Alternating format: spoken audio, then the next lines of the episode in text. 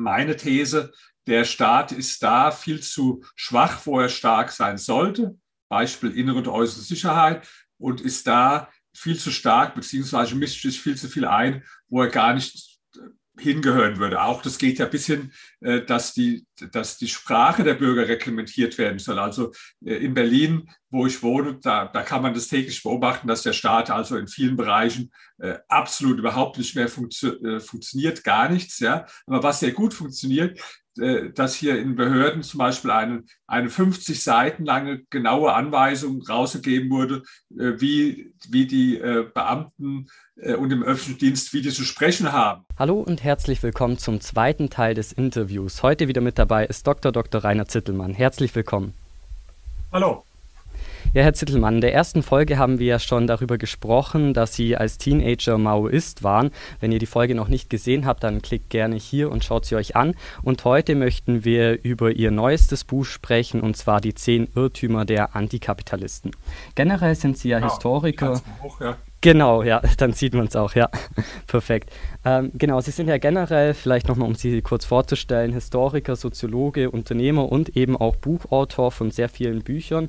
Und generell beschäftigen Sie sich ja sehr viel mit dem Thema Kapitalismus. Und da haben Sie ähm, letztens auch einen Beitrag auf Focus Online gepostet und ich zitiere Sie da jetzt mal. Da schreiben Sie, der Ausgangspunkt für die Abschaffung aller Freiheiten war in der russischen Geschichte zweimal der Angriff auf das Privateigentum, 1917 und 2003. Beim zweiten Mal zur Regentschaft Putins nannten es die Russen Staatskapitalismus. Doch so etwas gibt es ebenso wenig wie einen eckigen Kreis. Jetzt die Frage, was hat es überhaupt mit dem Staatskapitalismus auf sich? Und vor allem kann man hier auch eine Verbindung dann zum Ukraine-Konflikt herstellen? Also Staatskapitalismus, wie ich das auch da geschrieben habe, das ist ein ganz unsinniges Wort. Das ist genau wie, wie ein eckiger Kreis, ja? weil äh, zu den Fundamenten des Kapitalismus gehört äh, Privateigentum und äh, Wettbewerb und freies Unternehmertum. Und wenn der Staat aber äh, Eigentümer ist der Unternehmen und es gar keinen Wettbewerb gibt, dann kann es auch keinen Kapitalismus geben. Deswegen ist es also ein, äh, ein ganz unsinniges Wort, äh, der, der Staatskapitalismus. Worum es geht in Russland jetzt, also wenn man mal kurz nochmal auf die Geschichte zurückschaut, ähm, 1917 war ja die russische Oktoberrevolution. Damals war also eine der ersten Maßnahmen, Grund und Boden und Privateigentum an Produktionsmitteln zu verstaatlichen. Und das war dann auch so die nächsten 70 Jahre äh, das ökonomische System in, in Russland, in der gesamten Sowjetunion, dass also die, äh, äh, das äh, private Eigentum im Wesentlichen beseitigt war. Es gab nur einzelne Ausnahmen. Und äh, dann kam ja die, die Wende, dann kam der Zusammenbruch der Sowjetunion, was alles damals mit Gorbatschow begann.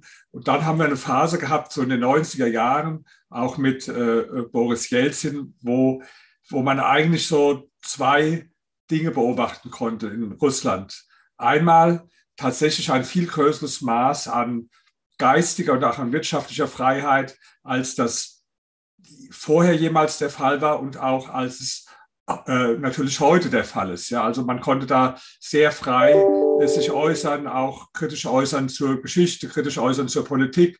Auch in der, äh, in der Wirtschaft ähm, gab es viele Freiheitselemente, aber, das muss man auch fairerweise dazu sagen, es gab auch unglaublich viel Chaos und es gab auch im wirtschaftlichen Bereich, dass also diese sogenannten Privatisierungen ähm, oft nur nichts anderes waren, als dass sich äh, dann äh, einige äh, mit guten Verbindungen zur Politik dann große Unternehmen unter den Nagel gerissen haben. Also eine ganz andere Entwicklung als in China zum Beispiel. Deswegen funktioniert es auch in China viel besser als in Russland. In China war es so, dass es eine breite Bewegung von unten gab zur Privatisierung, für mehr Privateigentum. Äh, das wurde dann auch sanktioniert in China dann äh, nach Maos Tod von Deng Xiaoping, aber das hat im Prinzip schon vorher angefangen und war eine ganz breite äh, Bewegung von unten und es gab auch eine ganz andere Tradition da in, China. Aber jetzt zurück zu Russland. Dann gab es also diese Phase in den 90er Jahren, die einerseits von viel mehr Freiheiten kennzeichnet war, aber auch andererseits von Chaos. Und als Putin dann äh, an die Macht kam 2000, muss man sagen, haben das viele in Russland dann äh, tatsächlich empfunden als eine ganz gute Mischung von einerseits ähm, ja, mehr Stabilität, aber es gab dann auch ein paar Reformen, die durchaus in die richtige Richtung wiesen. Also man kann sagen, die Jahre 2000 bis 2003 waren eigentlich so für die wirtschaftliche Freiheit äh, gute Jahre in äh, Russland, wo äh, Putin begonnen hat. Aber das ist dann schlagartig zum Ende gekommen, als Putin dann im Jahr 2003 seinen größten Kritiker und damals zugleich den, den reichsten Mann von Russland zehn Jahre ins Gefängnis gebracht hat. Also der hatte, der Khodorkovsky hatte kritisiert Putin und äh, viele Verhältnisse in Russland und dann hat man ihn, äh, praktisch unter unter Vorwand von Dingen, die sich im Prinzip nicht halten lassen, dann ins Gefängnis gesteckt. Und das war deswegen wichtig, weil das eine Signalwirkung hatte, und das Unternehmen, muss man auch sagen, von dem Khodorkovsky, das wurde ja dann äh, praktisch äh, verstaatlicht oder beziehungsweise ein, ein Staatsunternehmen hat sich das dann angeeignet. Und das wurde dann so zur Blaupause für viele andere Entwicklungen, so dass dann äh, im, in der Folge also ein großer Teil der äh, Energieunternehmen, also Öl und Gas, in Russland in äh, faktischen Staatsbesitz kam, aber auch die Banken und andere Unternehmen. Und das war aber jetzt nicht so, wie damals in der sozialistischen Revolution, das dann formell verstaatlicht wurde, sondern das war eher ja so ein, äh, ein, ein räuberisches System, kann man sagen, wo überall Leute aus der Partei von ganz oben angefangen bis äh, weit nach unten dann äh, Unternehmen so in die Bedrängnis gebracht haben, dass sie sich ähm, die Unternehmen äh, angeeignet äh, haben, ja, also praktisch das Eigentum geraubt haben. Äh, die Leute wurden dann Unternehmer unter Anklage gestellt mit äh, Verdächtigungen, äh, die, die zum Teil also gar nicht begründet waren oder vielleicht waren sie auch zum Teil begründet, aber man hat sie dann als, als Vorwand genommen und äh, praktisch die Leute vor die Wahl gestellt, also entweder ihr Unternehmen äh, billig zu verkaufen, in Anführungsstrichen, oder halt ins Gefängnis zu wandern. Das heißt, ähm, formal rechtlich ist natürlich das Privateigentum in Russland garantiert, anders als jetzt in der sozialistischen Zeit war. Faktisch weil aber die Rechtsstaatlichkeit äh, fehlt, ja, gibt es keine Sicherheit, was private Eigentum an Produktionsmitteln anlangt, weil jeder praktisch jederzeit befürchten muss, dass, äh, dass ihm sein Eigentum weggenommen wird. Und zwar natürlich insbesondere dann, wenn er sich jetzt auch politisch nicht opportun verhält. Haben Sie da dann vielleicht einen besseren Begriff, wie man das Ganze bezeichnen kann, anstatt jetzt äh, Staatskapitalismus? Welches Wort würden Sie da benutzen? Ja, das ist, das ist schwer, da einen speziellen äh, Begriff für zu finden. Also äh, Sozialismus im klassischen Sinn ist es nicht, äh, Kapitalismus ist es erst recht nicht. Äh, ja, ähm, das ist eigentlich, äh, das ist eigentlich staatlich legitimierter Raub. Ja, aber äh, manche, manche sprechen von einer, einer Kleptokratie, vielleicht ist das das richtige Wort, wenn man äh, so ein System als, als Kleptokratie praktisch der organisierte staatliche äh, Raub bezeichnet. Und kann man da jetzt zwischen diesem System, was es in Russland eben gibt, ähm, und der Ukraine-Krise eine Verbindung herstellen? Also, dass man sagen kann, dass dieses System vielleicht das Ganze erst ermöglicht hat? Naja, ich meine, äh, es, es Beginn, äh, was ich damit sagen will, ähm, ist eigentlich, dass die Beseitigung von Freiheit, und das ist auch eine historische Lehre, oft beginnt mit der Beseitigung des Privateigentums, weil, gucken Sie mal, solange es Privateigentum gibt, da gibt es neben der herrschenden politischen Elite, gibt es immer noch eine andere Elite, nämlich die wirtschaftliche Elite, die äh, zwar auch manchmal verflochten ist damit, aber doch äh, letztlich ähm, unabhängig davon auch Machtposition ausübt. Und das ist dann nicht mehr der Fall, wenn beides zusammenfällt. Wir wissen ja, dass, ähm, dass große Machtkonzentration auch immer zum Machtmissbrauch verführt und dann auch so eine Eigendynamik, so eine, äh, äh, dass es zu einem Prozess kommt, äh, wo sich das immer mehr zuspitzt, Freiheiten immer mehr beseitigt werden Und das beginnt oft in der Geschichte mit der, letztlich mit der faktischen Abschaffung des Privateigentums. Und das wollte ich eigentlich nur zeigen. Diese Abschaffung des Privateigentums, die muss nicht in der Weise erfolgen, wie es in den klassischen sozialistischen Revolutionen erfolgte. Das kann auch zum Beispiel so sein, wie, wie das im Nationalsozialismus war. Da wurde das äh, Privateigentum an Produktionsmitteln auch äh, formal garantiert. Aber faktisch war es so, dass der Staat die Befehle gegeben hat und der Unternehmer wurde praktisch äh, degradiert ja, zu einem Befehlsempfänger des Staates. Und wenn es äh, die Befehle ausgeführt hat, die er praktisch ähm, von der Partei, von der NSDAP bekam oder von dem Staat, äh, dann war er akzeptiert. Aber wenn nicht, dann hat auch da Hitler immer wieder mit äh, Verstaatlichung gedroht oder hat ja dann auch große eigene Betriebe, wie zum Beispiel Hermann Göring-Werke mit, mit 600.000 Mitarbeitern äh, aufgebaut. Also man hat gesehen, es waren dann nicht nur leere Drogen. Und das heißt, was ich damit sagen will, es gibt viele Arten und Varianten, wie Privateigentum in Frage gestellt äh, oder äh, beseitigt wird. Ja, das muss nicht immer dieser Prozess sein, äh, wie wir ihn aus dem klassischen Sozialismus oder Kommunismus kennen, dass da eine Partei sagt, ab morgen gehört alles dem Staat. Das können auch ganz andere Formen sein, was ich jetzt am Beispiel von Russland gezeigt habe oder auch was ich gezeigt habe am Beispiel von, ähm, von dem Dritten Reich, also vom Nationalsozialismus. Und generell kritisieren Sie ja auch in Ihrem Buch beispielsweise, dass der Einfluss des Staates immer größer wird. Und auf Twitter schreiben Sie beispielsweise, was soll Kapitalismus mit Inflation zu tun haben? Inflation ist ein Ergebnis der verfehlten Politik der Zentralbanken und permanenter Staatseingriffe. Verstehen Sozialisten natürlich nicht. In deren Musterland Venezuela lag die Inflationsrate übrigens zum Teil bei eine Million Prozent. Jetzt meine Frage, wie groß sollte Ihrer Meinung nach der Einfluss des Staates überhaupt sein und vor allem auch in welchen Bereichen sollte er aktiv werden und in welchen eher nicht?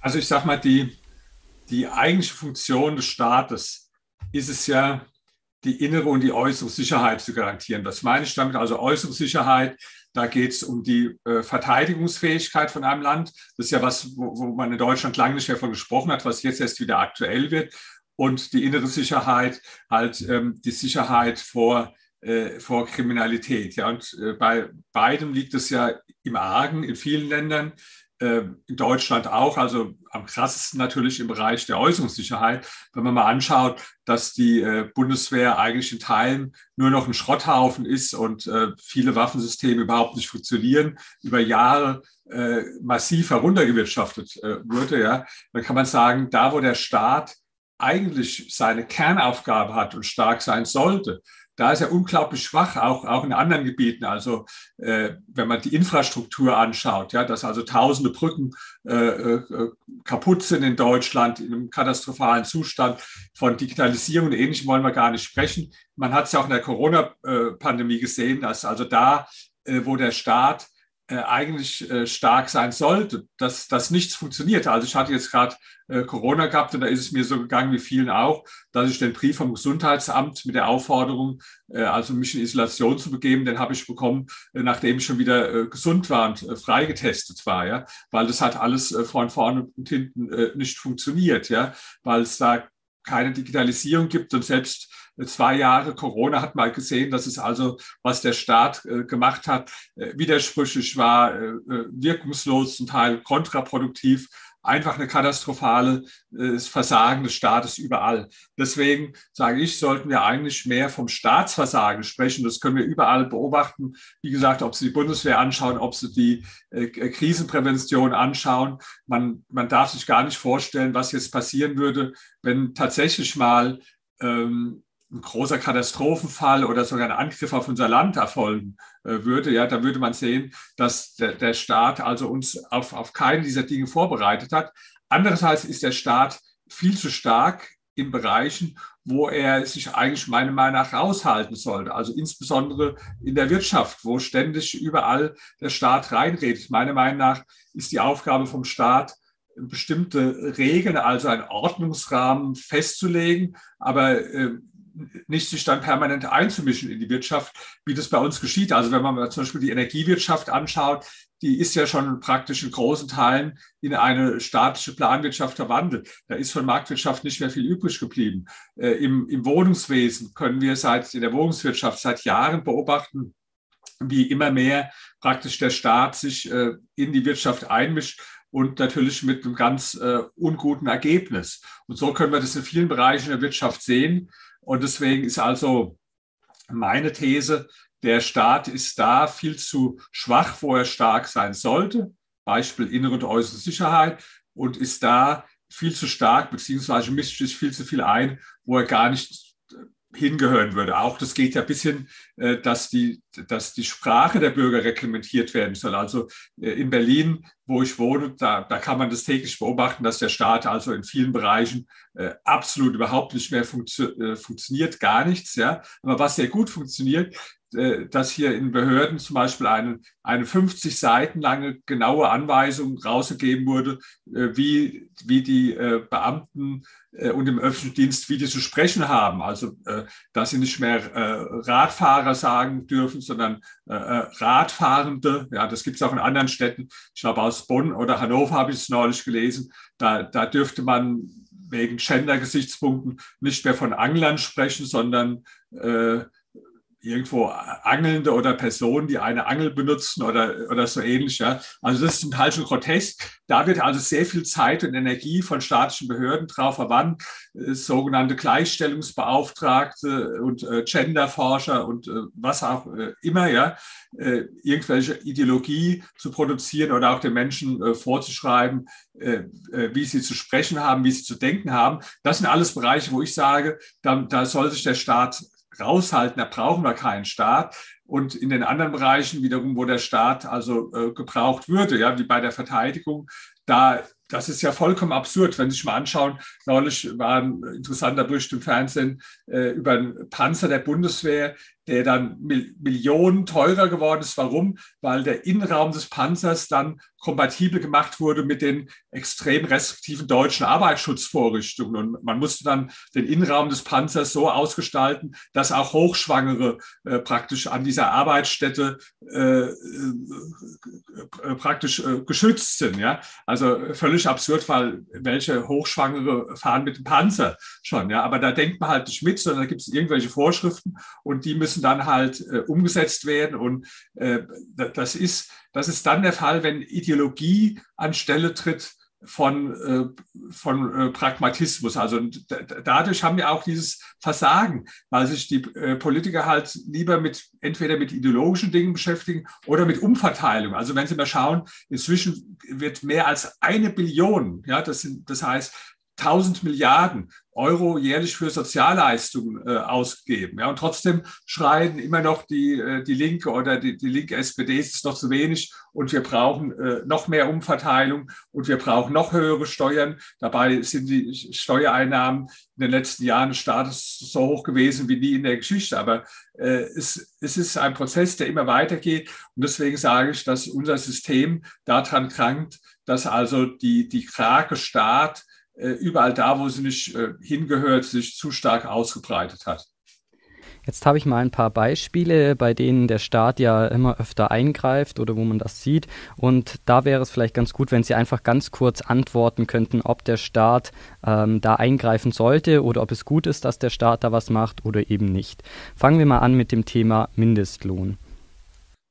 Ja, also bin ich äh, äh, absolut dagegen. Es ist auch so, wenn dann argumentiert wird, ja, es hat ja mit acht Euro angefangen. Da habe ich schon damals vorausgesagt, das wird nicht lang dauern. Dann schreien die ersten, acht Euro ist viel zu wenig, das müssen zehn sein. Wenn es dann zehn war, dann sagen, davon kann ja kein Mensch leben. Dann stellt der Scholz sich hin, äh, um, um Wählerstimmen zu kaufen, praktisch damit mit einem großen Plakat. Und dann verspricht er zwölf Euro. Und kaum, dass es dann zwölf Euro sind, können Sie schon wetten, dass die, die Linkspartei sagt, zwölf Euro sind viel zu wenig, das müssen aber 14 sein. Wenn es dann 14 wäre, dann wäre das auch zu wenig. Also das ist äh, so unter der Überschrift Never Enough. Und dadurch werden natürlich dann irgendwann schon äh, massiv äh, Arbeitsplätze auch äh, äh, gefährdet. Ja. Wie sieht es aus beim Thema Arbeitslosengeld? Arbeitslosenversicherung äh, finde ich an sich eine gute Sache. dann, wenn es also tatsächlich darum geht, Menschen, die unverschuldet aus Krankheit oder aus anderen Gründen äh, temporären Arbeitslosigkeit gekommen sind und dass die dann unterstützt werden. Ja, leider ist es bei uns aber so, dass es neben denen, die einfach wirklich keine Arbeit finden und unverschuldet in Probleme äh, kommen, äh, dass es sehr viele Sozialleistungen und, und äh, Hartz IV dann letztlich auch äh, irgendwann gibt für, für Menschen, die einfach nicht arbeiten wollen. Und das wird man denen auch nicht mal vorwerfen können, weil das Problem ist ja in Deutschland, dass der Abstand zwischen Sozialleistungen auf der einen Seite und dem Niedriglohn auf der anderen Seite, dass der zu gering ist. Dass ja, es gibt ja sogar Fälle, wo einer äh, mehr verdient, wenn er also äh, praktisch ähm, nicht arbeitet, ja, oder äh, dass zumindest der Abstand zu gering ist. Und ich meine, dann kann ich jemand verstehen, der sagt also, äh, wofür soll ich jetzt, ähm, wofür soll ich jetzt arbeiten,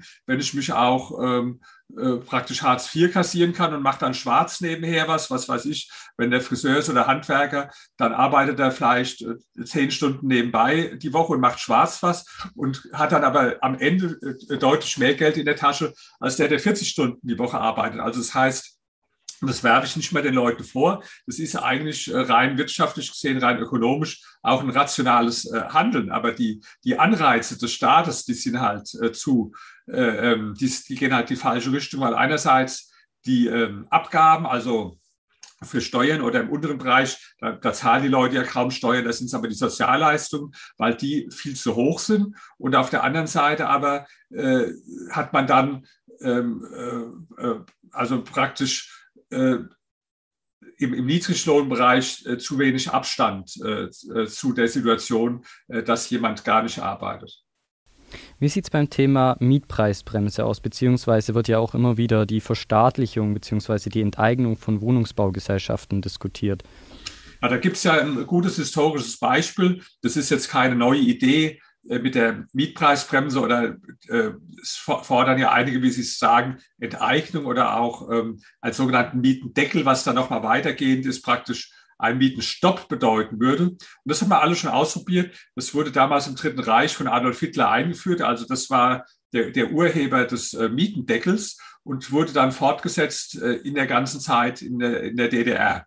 Ja, da herrschte also der Mietendeckel, äh, was dazu geführt hat, dass die Mieten in der Tat unglaublich niedrig waren in der DDR, dass aber die, die Wohnungen absolut zerfallen waren. Also 11 Prozent galten als äh, äh, völlig unbewohnbar, noch viel mehr äh, waren äh, beschädigt. Oder nur mal eine Zahl, ähm, der, noch am Ende der DDR, also 1989, da hatten 24 äh, Prozent der Bewohner keine eigene Toilette. Also die mussten dann irgendwie außerhalb äh, äh, äh, gehen, um dann auf äh, Toilette zu gehen.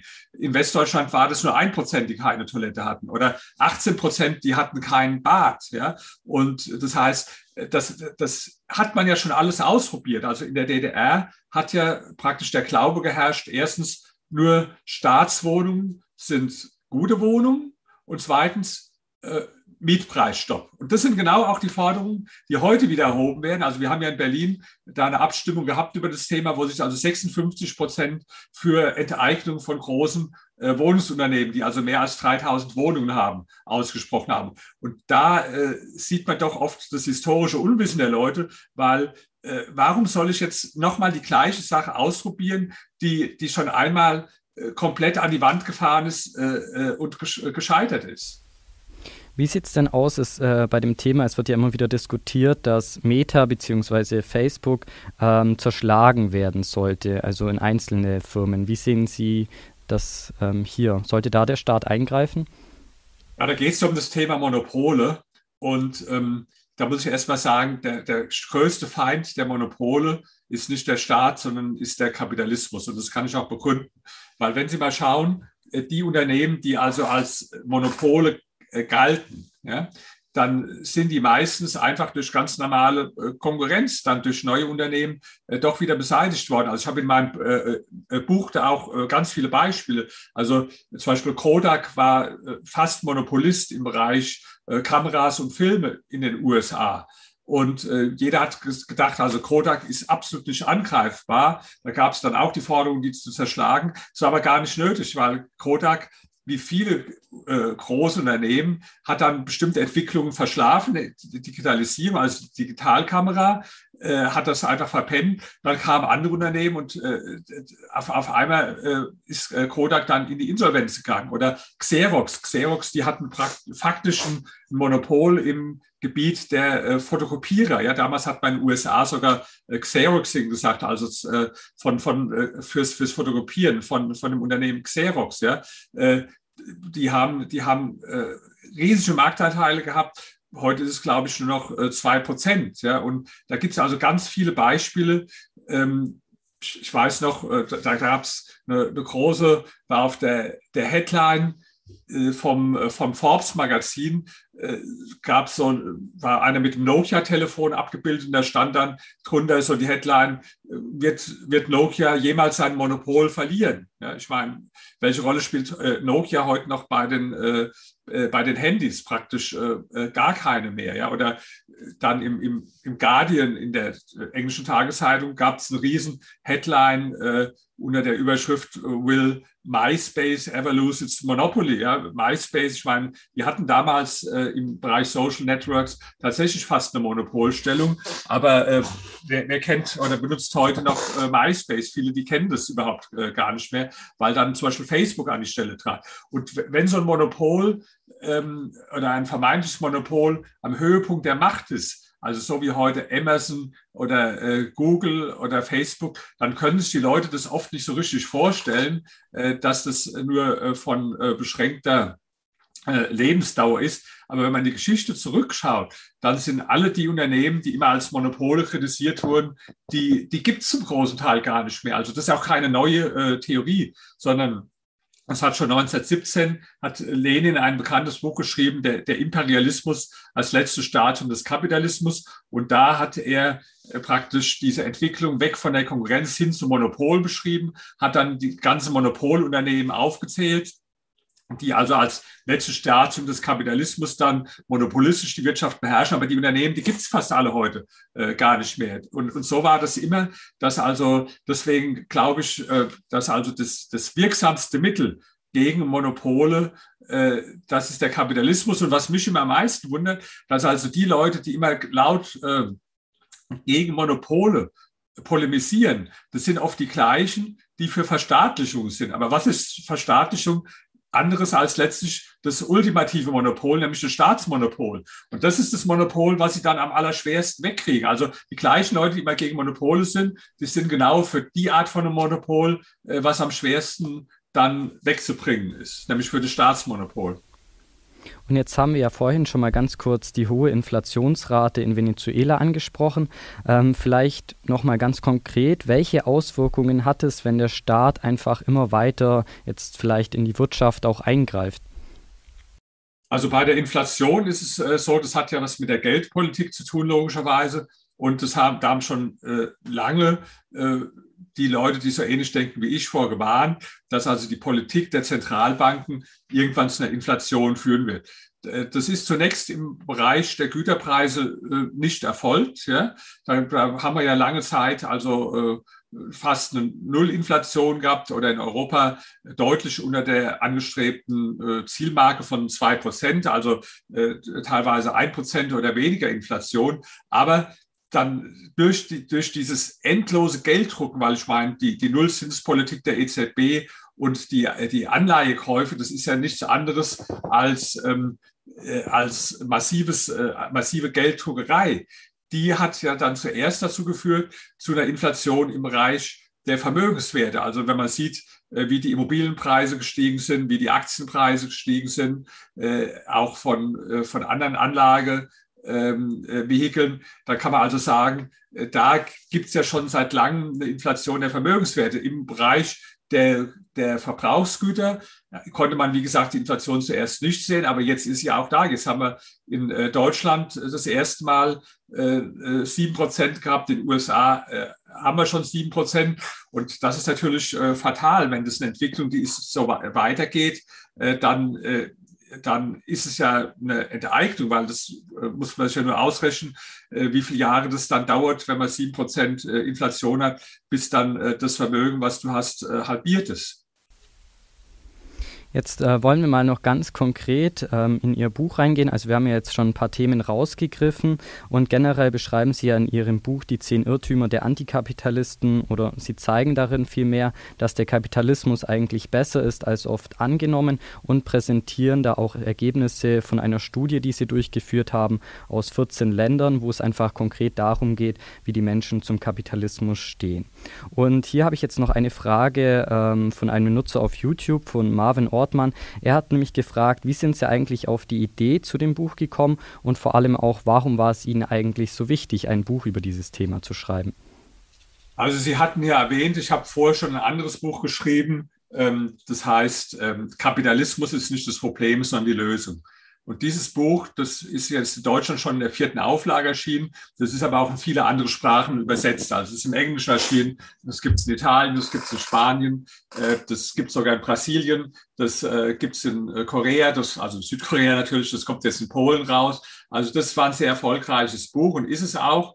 Und ähm, dann habe ich ja oft Diskussionen geführt, weil ich äh, werde sehr oft eingeladen zu Vorträgen, auch äh, überall auf der Welt, nicht nur in Deutschland, äh, zu diesen Themen.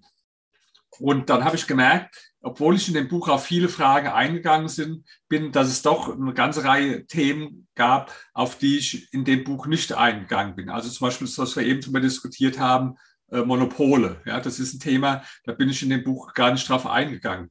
Oder ein anderes sehr wichtiges Thema, wo also äh, mir oft Fragen zugestellt werden, wie es mit Umweltschutz oder mit, äh, äh, mit Klimawandel ist es nicht so, dass der Kapitalismus äh, dafür verantwortlich ist. Ja? Oder dann, wie ist es mit dem Zusammenhang von äh, Krieg und äh, Kapitalismus? Ja? Oder ist es nicht so, dass im Kapitalismus viele unnötige Konsumgüter produziert werden und die Menschen durch Werbung dann manipuliert werden, diese unnötigen Sachen zu kaufen. Das waren also alles Fragestellungen, über die ich oft diskutiert habe, aber auf die ich in dem ersten Buch nicht eingegangen bin. Ja, es hat auch nur, das erste Buch hat äh, halt, ich glaube, ungefähr 300 Seiten gehabt, da kann man halt auch nur auf bestimmte äh, Themen eingehen. Und dann habe ich mir alle diese Themen zusammengenommen, also die Argumente, die am häufigsten gegen den Kapitalismus vorgebracht werden. Zum Beispiel auch ein anderes Argument, im Kapitalismus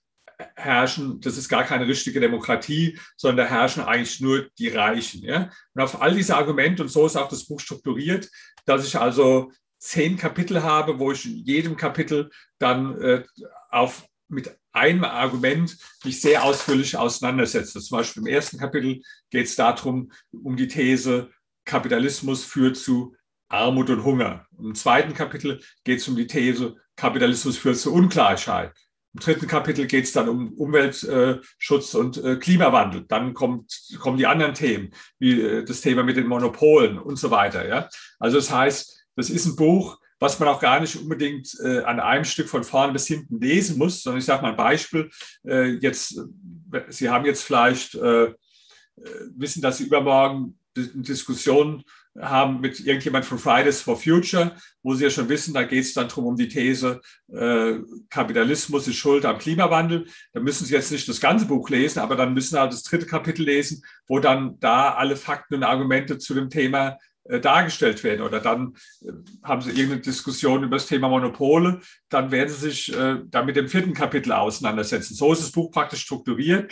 Ähm, ich glaube auch gar nicht, dass, dass das Buch jetzt dazu geeignet ist, äh, viele Leute zu überzeugen, die jetzt, ähm, die jetzt äh, gegen den Kapitalismus sind, weil die lesen so Bücher gar nicht. Also ich sehe das auch oft auf, auf Twitter oder auf Facebook, äh, wenn ich da was poste, dann gibt es da ja immer irgendwelche linken Antikapitalisten, die, die, die das ist dann eine Minute, nachdem ich über das Buch gepostet habe, schreiben sie ganz lang, äh, warum das Buch ein ganz großer Mist ist. Und wenn ich dann frage, ob sie es überhaupt gelesen haben, dann nee, also so ein Buch äh, würde ich nicht lesen. Also das heißt, die, die, die wissen schon, ja, neulich hat mir einer angeboten auf Twitter und hat gesagt, also wenn ich ihm das Buch schenke, er wollte es nicht kaufen, dann, dann würde er jedes Kapitel äh, auseinandernehmen und zeigen, äh, dass ich Unrecht habe. Also da habe ich gesagt, also wenn Sie schon vorher wissen, dass alles falsch ist, bevor Sie das Buch gelesen haben, dann, dann ist es ja auch überflüssig, dann brauchen Sie das Buch ja gar nicht mehr zu lesen. Ja? Also so, äh, das heißt, diese Leute, die kaufen in der Regel nicht so Bücher. Nee, ich habe das Buch für andere Menschen geschrieben, für Menschen, die vielleicht,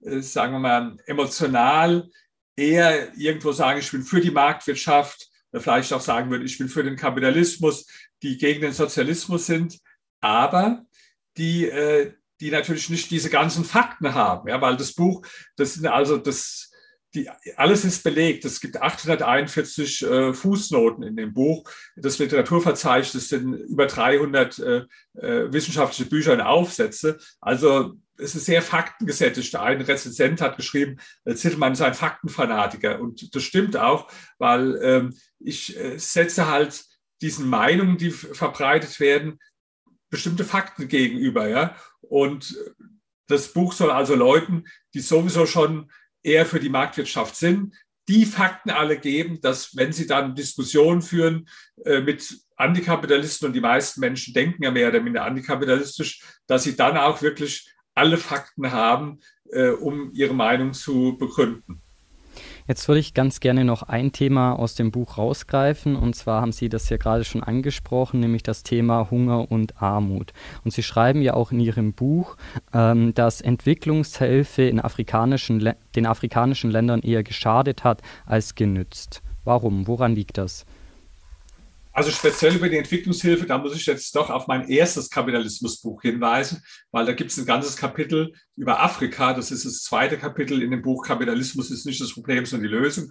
Und da weise ich also dezidiert nach, dass also die Entwicklungshilfe äh, einen großen Schaden oft angerichtet hat. Dabei muss ich erklären, was ich mit Entwicklungshilfe meine. Ich meine nicht Hilfe bei akuter Not. Also natürlich, wenn jetzt da eine, die, die Pandemie ist oder es ist jetzt da eine, eine Hungersnot, eine akute oder Krieg oder so. Ja. Natürlich äh, ist es dann richtig, dass dann also auch mit Geld humanitär geholfen wird, um das zu bewältigen. Aber mit der Entwicklungshilfe ist was anderes gemeint.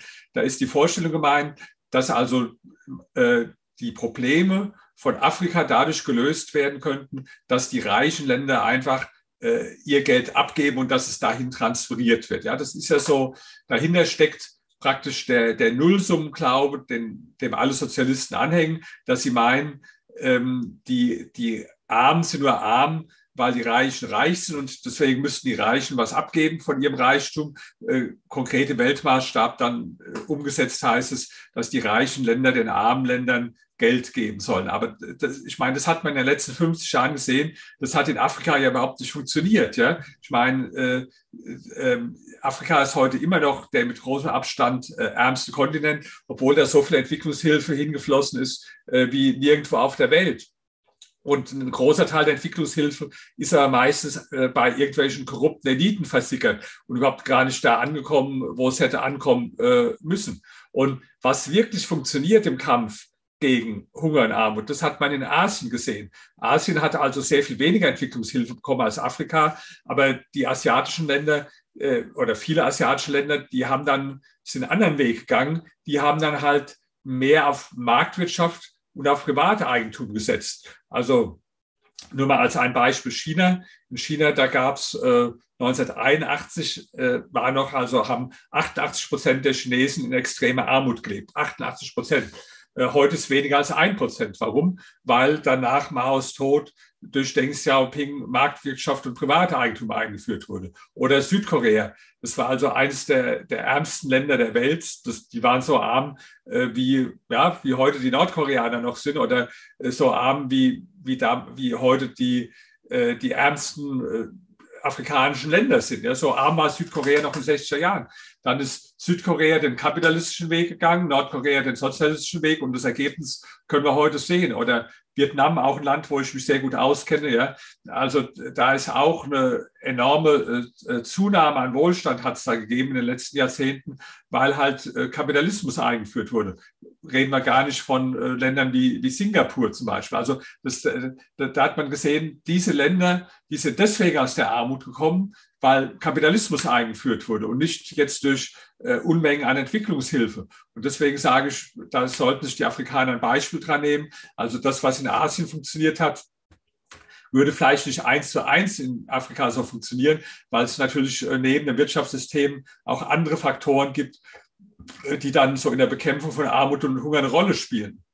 Aber im Prinzip äh, kann man doch sagen, dass dieser Weg, die reichen Länder sollen was abgeben, zum Beispiel Schuldenerlass und so weiter, Und äh, dann äh, wird es den armen Ländern dadurch besser gehen. Der ist ja grandios gescheitert. Und wenn man generell was sagt zum Thema Armut, also da sage ich nur eine Zahl, äh, die eigentlich alles sagt schon. Ja. Ähm, also bevor der Kapitalismus entstand, 1820, da haben noch 90 Prozent der Weltbevölkerung in extremer Armut gelebt. Heute ist weniger als 10 Prozent. Ich meine, das ist ja allein schon, wenn man auch sonst keine anderen Fakten kennt, sollte schon allein dieser, dieser eine Zahlenvergleich einem zu nachdenken geben, wenn man sagt, also dass die Zahl der Menschen extremer Armut von 90 auf 110 Prozent gesunken ist in den 200 Jahren. Ein Thema, was ja auch ähm, ganz oft in Zusammenhang mit Kapitalismus gebracht wird, ist Kinderarbeit. Wie, in welcher Form hilft Kapitalismus äh, da im Kampf gegen Kinderarbeit? Ja, da muss man auch sagen, auch da gibt es, äh, was viele Menschen gar nicht wissen, äh, eine positive Entwicklung, dass also obwohl die Weltbevölkerung sehr stark äh, zugenommen hat äh, in den letzten 20 Jahren, aber die Kinderarbeit deutlich abgenommen hat, also die Zahl der Kinder nicht nur prozentual abgenommen hat, äh, sondern sogar in absoluten Zahlen abgenommen hat. Die Zahlen gibt es auch alle dazu äh, genauer in meinem Buch. Ja. Und äh, was ist jetzt der Grund? Äh, der Grund, ja, ich meine, Sozialisten denken immer ganz einfach, die sagen, jetzt verbieten wir einfach äh, eine schlechte Sache und dann ist es aus der Welt. So ist es aber nicht. Die Kinderarbeit hat ja eine Ursache und die Ursache liegt meistens einfach darin, dass, dass die Eltern so arm sind und so wenig verdienen, dass die ganze Familie sich gar nicht über Wasser halten kann oder dass die Kinder dann arbeiten. Ja? Wenn man jetzt die Kinderarbeit verbietet, ähm, dann äh, führt es oft auch zu Sachen, die man also überhaupt nicht will. Das, das wurde auch mal untersucht. Äh, in der Studie von der äh, UNESCO hat man mal untersucht, äh, wo dann Kinderarbeit verboten wurde, dass dann in der gleichen Zeitraum, also danach, zum Beispiel die Prostitution ganz erheblich zugenommen hat. Ja, weil, weil es wurde ja, wurden ja die Ursachen nicht beseitigt. Und in den Ländern, wo aber, sagen wir, die sich wirtschaftlich dann positiv entwickeln, durch Einführung von Kapitalismus, da ist es dann irgendwann so, dass äh, die, die Notwendigkeit, dass Kinder also arbeiten müssen, damit überhaupt die Familie ernährt werden kann, die entfällt dann. Und das ist der Grund, äh, wodurch Kinderarbeit beseitigt wird. Das heißt also, das ist ja ein ganz primitives Denken, äh, dass man also nur auf die Wirkung geht und nicht die Ursache. Das ist so ähnlich, wenn Sie Zahnschmerzen haben und sagen, na, jetzt muss ich halt äh, dreimal so viele äh, Schmerztabletten äh, äh, nehmen, dann sind die, äh, dann sind die äh, Zahnschmerzen weg. Also die sind dann vielleicht in dem Moment weg, aber natürlich sind die Ursachen ja nicht beseitigt und die Ursachen müssen zum Zahnarzt gehen und, und äh, Karies beseitigen. Ja? Und das, das, Karies im Wirtschaftssystem heißt praktisch zu viel Staatseinfluss und zu wenig äh, Markt. Und in dem Moment, wo das beseitigt wird und dann auch äh, mehr Menschen eine auskömmliche Arbeit haben, da werden dann auch die Ursachen von äh, Kinderarbeit beseitigt. Also als Fazit kann man eigentlich festhalten, dass der Kapitalismus für sehr viel Gutes gesorgt hat und auch sorgt. Trotzdem erleben sozialistische Gedanken ja immer wieder ein Comeback. Woran liegt das? Ja, das, äh, das hat viele Gründe. Also erstens mal ist es der Vergleich. Ja? Ich vergleiche ja, wie Sie gemerkt haben, immer zwei Dinge. Erstens vergleiche ich, wie ging es den Menschen vor dem Kapitalismus und wie geht es denen heute? Um das zu vergleichen, muss man natürlich ein bisschen was über Geschichte wissen. Die meisten Menschen wissen ja gar nichts darüber. Wenn man die fragt, ja, wie haben die Menschen denn vor dem Kapitalismus gelebt, dann stellen die sich das so vor, wie ein Ausflug aufs Land praktisch, so die Idylle vom äh, Bauernhof oder die Leute ein paar äh, Schweine und Kühe haben und äh, äh, haben ein gutes, auskömmliches Leben. Das ist aber überhaupt nicht die Wahrheit. Ich habe also in meinem, in meinem ersten Kapitel von meinem Buch schilder ich ganz drastisch, was also wirklich, wie viele Hungersnöte äh, gab, was wirklich Armut damals konkret für die Menschen bedeutet hat. Das ist aber was, was viele Leute einfach nicht wissen. Die kennen nicht die Fakten, die wissen nicht, wie es vor dem Kapitalismus aussah die meisten kennen sich auch gar nicht in Geschichte aus, wenn ich das von, von China rede, was ich vorhin gemacht habe und gesagt habe, was hat da die Einführung von Privateigentum äh, bedeutet, dann wissen die zum Beispiel nicht, dass es noch 1958 bis 62 äh, gab es die größte Hungersnot, die je von Menschen ausgelöst wurde in China. Das war Maos sogenannter großer Sprung nach vorne. Da habe ich ausführlicher darüber geschrieben in dem ersten Buch, Kapitalismus ist nicht das Problem, sondern die Lösung. Es sind also 45 Millionen Menschen verhungert als Folge des größten sozialistischen Experiments der Geschichte. Ja? Das ist natürlich ein Wissen, das man erstmal haben muss und das viele Menschen nicht haben. Das werfe ich auch den Schulen vor, wo den Leuten also viel erzählt wird von den vermeintlichen Übeln des Kapitalismus, aber praktisch nichts erzählt wird von den äh, schlimmen Übeln des Sozialismus.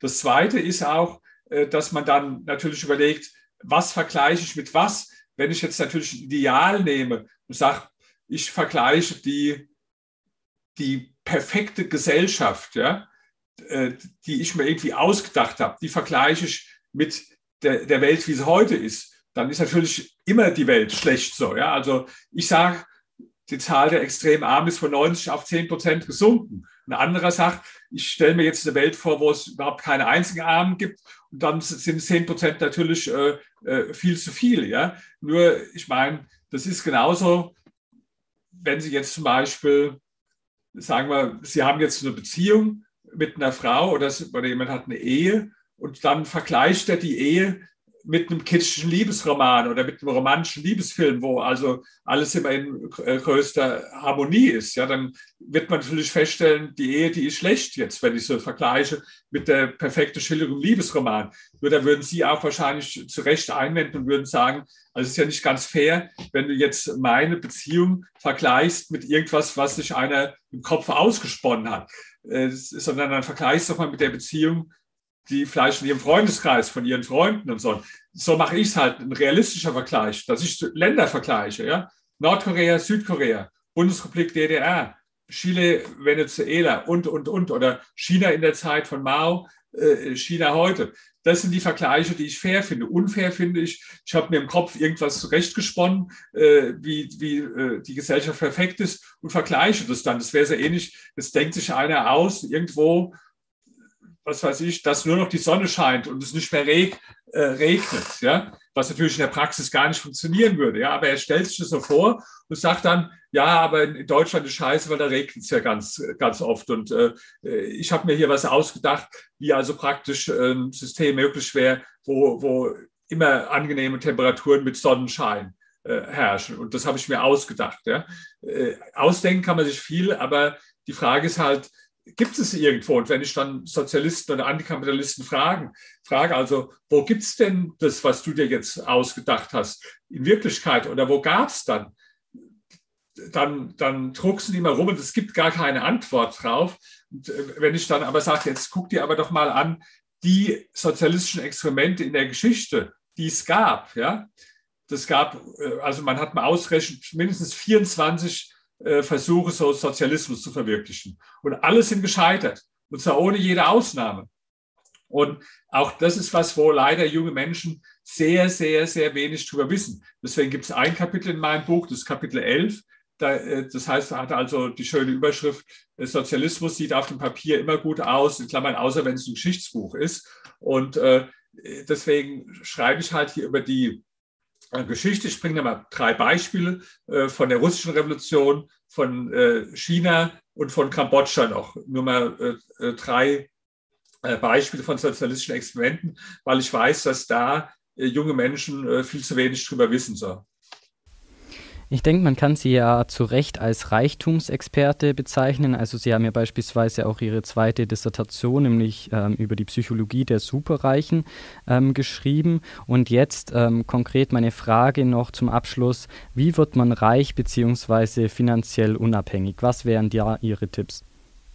Also da gibt es eine ganz klare äh, Antwort äh, über die meisten. Reichen werden durch Unternehmertum reich. Das heißt natürlich nicht, dass jeder Unternehmer reich wird. Im Gegenteil, also die meisten Unternehmer, die werden nicht reich, sondern viele gehen sogar pleite. Aber umgekehrt, wenn sich also mal, Sie müssen ja nur mal anschauen, die Liste der, der reichsten äh, Menschen Deutschlands ja, äh, oder auch in den USA.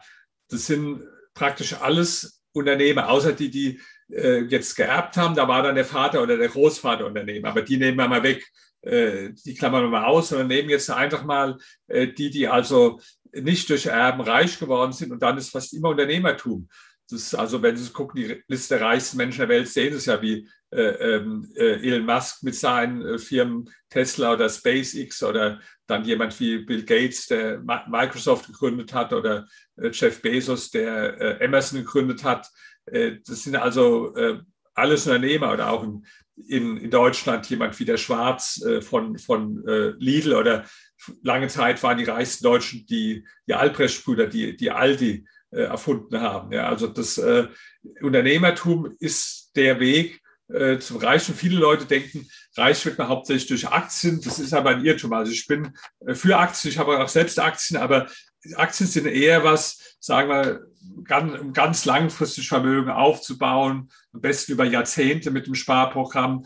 Äh, Aktien sind auch gut, wenn man schon mal reich ist, um das dann zu erhalten. Aber äh, wenn Sie mal sich wissenschaftliche Studien anschauen, also wodurch Menschen reich geworden sind. Es gibt da eine äh, Dissertation, die heißt Wege zum Reichtum äh, von äh, Melanie äh, Böwing-Spalenbrock. Und da wurden mal 472 Deutsche danach befragt, also die vermögend waren alle, wodurch sie vermögend wurden. Und es waren 2,4 Prozent nur sind durch Aktien reich geworden, 10 Prozent durch Immobilien und die allermeisten sind äh, vermögend geworden durch äh, selbstständige Arbeit, durch, äh, durch Unternehmertum. Deswegen äh, leider viele Menschen, die sich dann vornehmen, reich zu werden, die, die fangen dann an und denken, jetzt muss ich da spekulieren mit Bitcoin oder ich muss irgendwo mit Aktien spekulieren und so. Ja, aber äh, die, ich kann sicher sagen, die Leute werden nicht reich damit. Die sollten sich lieber äh, Gedanken machen, irgendwo, wie sie eine gute Geschäftsidee äh, finden und entwickeln und äh, eine kleine oder auch gerne eine große Firma aufbauen. So war es ja bei mir auch. Ich bin ja auch dadurch vermögend geworden, dass ich äh, als Unternehmer eine Firma aufgebaut habe und habe dann die Erträge wiederum am äh, Immobilienmarkt investiert. Können Sie uns da vielleicht mal ganz kurz noch einen Einblick äh, geben? Das finde ich nämlich sehr, sehr spannend, wie Sie selbst investiert sind und was Sie von Bitcoin halten. Also, ähm, wie ich investiert bin, ist jetzt natürlich äh, kein Rezept, um damit äh, reich zu werden, ja, weil ich bin ja jetzt reich und äh, deswegen, bei mir geht es ja jetzt nicht darum, primär den Reichtum auszuweiten, sondern es geht ja vor allen Dingen darum, reich zu bleiben. Wobei sich schon mein Vermögen erheblich vermehrt hat in den letzten Jahren, aber das ist jetzt nicht mein Verdienst, sondern das liegt einfach daran, wie sich die Aktien und die Immobilienpreise äh, entwickelt haben. Ja? Und ich habe ja einen großen Teil meines Vermögens ähm, in Aktien und in äh, Immobilien angelegt. Also man kann sagen, äh, ich habe früher war das noch viel höher der Prozentsatz mit Immobilien. Ich habe aber viele Immobilien in Deutschland äh, verkauft ja, und ähm, habe aber auch noch einige und auch in den USA, so dass vielleicht äh, also heute ist aber äh, weniger als die Hälfte von meinem Geld ist in äh, Immobilien investiert. Dann ist ein Teil des Geldes im, im Aktienbereich und dann habe ich aber auch wo es natürlich heutzutage keine Rendite gibt, aber als äh, Puffer für die Liquidität habe ich auch Geld im, ähm, äh, in, in Anleihen investiert, also in Staatsanleihen. Aber äh, Bitcoin habe ich also überhaupt nicht und äh, würde es auch nicht kaufen, weil ich das auch nicht für eine Investition halte. So. Okay, alles klar. Ja, ich glaube, das war jetzt auch nochmal sehr, sehr spannend zu sehen, welchen Weg äh, Sie da gehen. Jetzt sind wir ja hier auf einem Bücherkanal, deshalb würde ich ganz gerne zum Abschluss noch äh, drei Buchtipps von Ihnen haben. Und um es direkt vorwegzunehmen, nur eins davon darf von Ihnen sein. Ähm, ja, da müssten Sie mal noch fragen zu, zu welchen Themen, also äh, welche Themenbereiche vielleicht, weil ich habe natürlich ein paar tausend Bücher gelesen und da kommt es ein bisschen auch darauf immer an, äh, welches äh, Themengebiet so. Also nehmen wir vielleicht mal einmal ähm, ein Buch zur Persönlichkeitsentwicklung. Wenn Sie da einen Tipp haben, dann zu Finanzen und dann noch irgendwas, ähm, was Sie vielleicht selber sehr bewegt hat, ein Buch, vielleicht etwas Historisches. Oder ähm, ähm ich mache es mal so, ich empfehle das Buch von Steven Pinker, das ist also, den kenne ich auch, ein, ähm, ein Harvard-Professor. Ähm, Aufklärung jetzt heißt es. Das ist ein Buch, das ähnlich wie in meinem Buch auch, ich bin ja ein großer Faktenfan, ganz viele Fakten enthält und immer konfrontiert, was denken wir darüber, wie die Welt ist und wie ist die Welt wirklich. Ja? Und das ist also, jeder, der das Buch, den ich kenne, der das gelesen hat, der, der hat es als großes äh, Aha-Erlebnis äh, empfunden. Das ist auf, äh, auf jeden Fall ein sehr gutes Buch. Ja? Dann bin ich ein großer Anhänger von äh, Biografien zu lesen, weil die halt auch sehr inspirierend sind und zeigen, also wenn man jetzt auf der persönlichen Ebene des Erfolges spricht, wie Menschen erfolgreich sind. Und da kann ich eine Autobiografie empfehlen von äh, Arnold Schwarzenegger, Total Recall, weil der in den unterschiedlichsten Bereichen, also erst als Bodybuilder, später dann als äh, Action-Schauspieler in Hollywood und dann in der Politik, ja, überall äh, Karriere gemacht hat und zwar von ganz einfachen Verhältnissen angefangen. Und am Ende des Buches äh, fasst er auch mal zusammen, was aus seiner Sicht so die, die wichtigsten Faktoren sind, um erfolgreich zu sein. Und das ist also ein Buch, äh, was mich auch sehr gefesselt hat, ähm, äh, Total, Total äh, Recall. Und ja, äh, wenn ich noch ein, äh, eins von meinen Büchern empfehlen äh, darf, Sie haben ja gesagt, eins äh, von, kann von mir sein. Das ist das bisher erfolgreichste Buch von mir. Das heißt, setze dir größere Ziele. Und das auch ist jetzt schon in zwölf Sprachen erschienen, kommt jetzt auch in immer mehr Sprachen noch raus. Da geht es eigentlich darum, dass ich mal analysiert habe, erfolgreiche Menschen, viele Unternehmer, aber auch in anderen Bereichen, Sport oder ist auch jemand wie die Madonna zum Beispiel, deren äh, Weg beschrieben, Arnold Schwarzenegger, den ich eben erwähnt habe, auch. Also wer nicht so viel liest wie ich, da, der, der spart sich dadurch die Lektüre von 50 Biografien, weil ich diese 50 Biografien ausgewertet habe und habe das alles zusammengefasst in dem Buch äh, Setzt dir größere Ziele. Gibt es auch als Hörbuch, wobei ich ehrlich sagen muss, ich finde den Sprecher nicht so richtig äh, äh, gut da von dem äh, Hörbuch, ja. Aber wenn Sie zum Beispiel mein Buch über Kapitalismus ist nicht das Problem, sondern äh, die Lösung, ja. Wer sich das anhören will, das ist also ein super Sprecher. Ich lasse also alle Bücher auch nur noch von dem sprechen. Vielleicht können wir als kleinen Service äh, das machen. Ich mail Ihnen gleich mal den, den, den Link kostenlos von dem ganzen ersten Kapitel. Das geht da, wo es über China geht. Dann, dann kann, kann sich da jeder von äh, Ihren Hörern äh, mal reinhören und es, also sehen, ob er den Sprecher genauso gut findet wie ich. Aber auch der Inhalt ist natürlich jetzt äh, vor allen Dingen sehr interessant, weil ich heute ein paar Mal über China schon gesprochen habe und das äh, mail ich mal äh, das komplette erste Kapitel äh, kostenlos zu. Dann, äh, weil es gibt ja viele heute, die auch lieber als das was lesen, sich dann so ein Hörbuch bestellen, auch und auch zum Beispiel mein Buch Reich werden und bleiben, das gibt es auch als Hörbuch und das ist von dem gleichen Sprecher äh, gesprochen, den ich also äh, sehr empfehlen kann. Ja, nur setzt dir größere Ziele, verkauft sich auch sehr gut als Hörbuch, aber da muss ich sagen, ist nicht so ganz mein Geschmack. Da würde ich eher empfehlen, dann, dann kauft ihr eher das Buch zum Lesen. So. Okay, perfekt. Ja, vielen Dank. Dann werden wir das auf jeden Fall natürlich hier verlinken und dann kann sich jeder da selber ein Bild davon machen.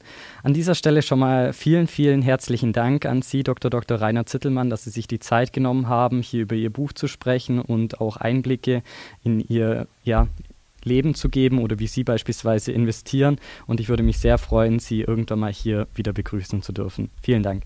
Ja, ganz herzlichen Dank.